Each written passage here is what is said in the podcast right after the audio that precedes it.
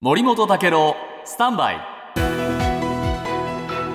長官読み比べです、はい。マイナ保険証の実質義務化へ。というんでね、今日朝日新聞、えー政府はなぜマイナンバーカードやあー一体化したマイナ保険証の普及を急ぐのか。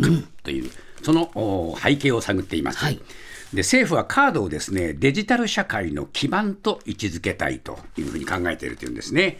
で健康保険証の廃止を正式に表明した背景にはですね医療の効率化を図るいわゆるデジタル化、医療デジタル化を進めたいという狙いがあるというんです。でその鍵となるのがマイナ保険証だというんですね。で、えー患者の受診歴とか特定健康診断の結果、薬剤情報などを確認できて、医師や薬剤師はこうした情報を閲覧できて、重複する投薬とか検査の回避、えー慢性疾患を踏まえた治療が可能になる。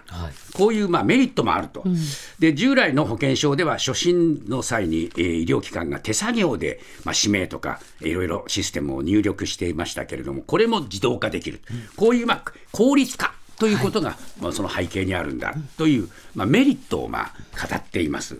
一方で東京新聞、しかしなんです。えー今月2日時点でマイナ保険証の使える使える医療機関全体の約3割、えーカード取得者のうち保険証として使えるようにした人は約4割だ。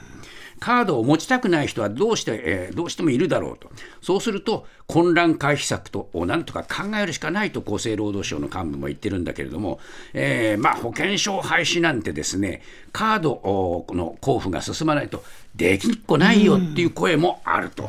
まあマイナスのイメージもいろいろあるんですね。で、カードやあそのには保険証や免許証、さまざまな情報が入るんで、えー常にカードを持ち歩かなきゃならないなんて危なくてしょうがないっていう人の投稿もえーネットにはあると。この辺どうするのか政府はまだはっきりさせてないではないかという批判もある。さあ、どっち？TBS ラジオポッドキャストで配信中。ゼロプリラジオ。聞くことできパーソナリティは LGBTQ ハーフプラスサイズなどめちゃくちゃ個性的な4人組クリエイターユニット。午前0時のプリンセスです。るゼロプリラジオ。もう好きなもん食べな。好きなの何でも鍋に入れたら鍋なんだから。マクド鍋に入れちゃおう。そしたら全部鍋。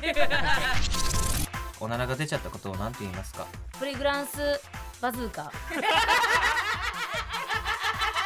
なみにおしゃれではないよ。ゼロプリラジオ。笑ってるやん感じになります笑い方海賊になります。おうち最後にこの CM 聞いてるみんなに一言。